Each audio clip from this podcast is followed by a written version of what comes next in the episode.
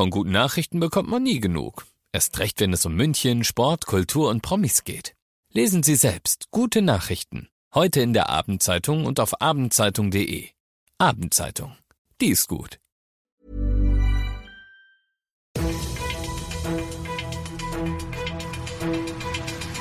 95 5 Charivari. Das München Briefing. Münchens erster Nachrichtenpodcast. Mit Christoph Kreis und diesen Themen.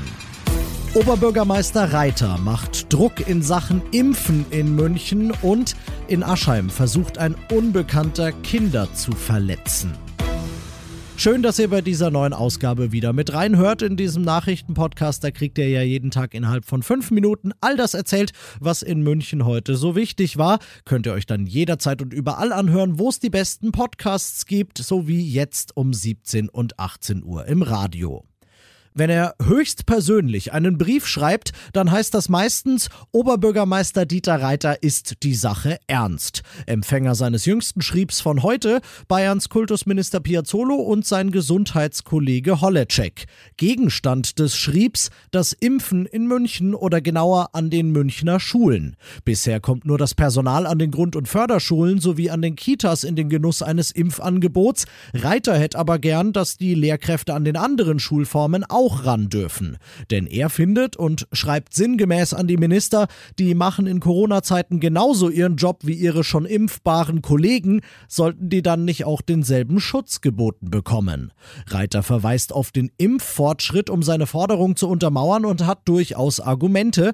Die Stadt verlängert ihre Impfaktion Impfen 60 Plus nochmal um einen Tag und lädt damit auch am Sonntag nochmal alle über 60 dazu ein, sich impfen zu lassen, denn bisher wurde das sehr gut angenommen.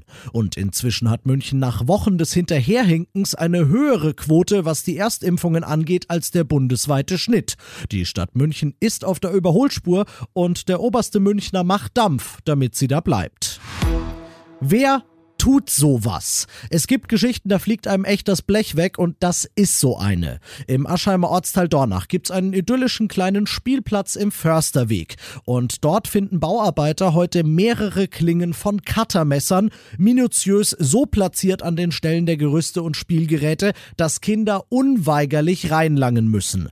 Natürlich wurden die sofort entfernt, die Polizei hat auch Spielplätze in der Umgebung mit Metalldetektoren abgesucht und keine weiteren versteckten Klingen gefunden.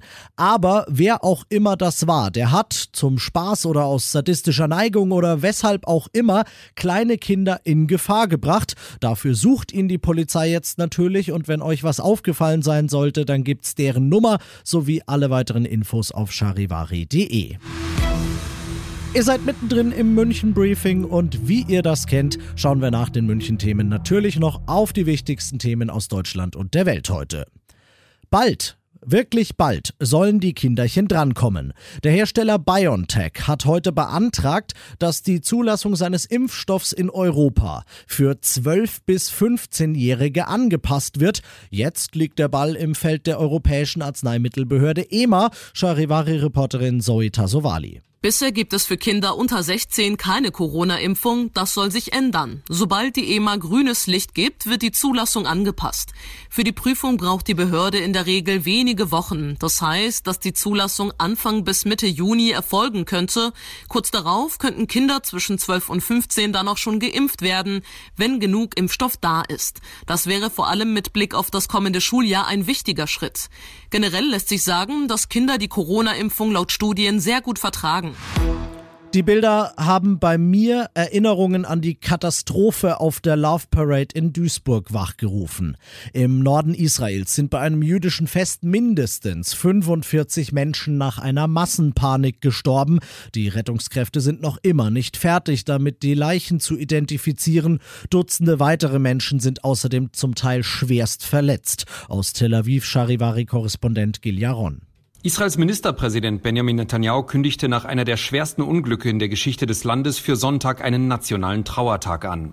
Zudem versprach er eine umfassende Untersuchung des Zwischenfalls. Eine solche Katastrophe dürfe sich nicht wiederholen, sagte Netanyahu. Derweil folgten Tausende dem Aufruf der Rettungsdienste, Blut zu spenden. Israels Blutbank vermeldete inzwischen, ihre Reserven seien nun vollkommen gefüllt. Nach ersten Erkenntnissen begann die Massenpanik, als Menschen auf einer abschüssigen Rampe mit Metallboden ins Rutschen kamen. Die dicht gedrängten Feiernden fielen übereinander und wurden dann erdrückt. Und das noch zum Schluss kann man, finde ich, gar nicht oft genug sagen. Ab morgen wieder heller Brunn. Ab morgen sind wieder Zoobesuche in München drin und auch Pflanzenfreunde kommen ab morgen wieder auf ihre Kosten, denn auch der Botanische Garten macht wieder auf für euch. Das mögen kleine Schritte sein, aber sie zeigen, es geht zurück Richtung Normalität. Ich bin Christoph Kreis und jetzt nichts wie ab mit euch in großen Schritten Richtung Wochenende. 95 5 Charivari, das München Briefing. Diesen Podcast jetzt abonnieren bei Spotify, iTunes, Alexa und charivari.de. Für das tägliche München Update zum Feierabend. Ohne Stress, jeden Tag auf euer Handy. Even when we're on a budget, we still deserve nice things. Quince is a place to scoop up stunning high-end goods for 50 to 80% less than similar brands. They have buttery soft cashmere sweaters starting at $50, luxurious Italian leather bags, and so much more. Plus, Quince only works with factories that use safe, ethical, and responsible manufacturing. Get the high-end goods you'll love without the high price tag with Quince. Go to quince.com/style for free shipping and 365-day returns.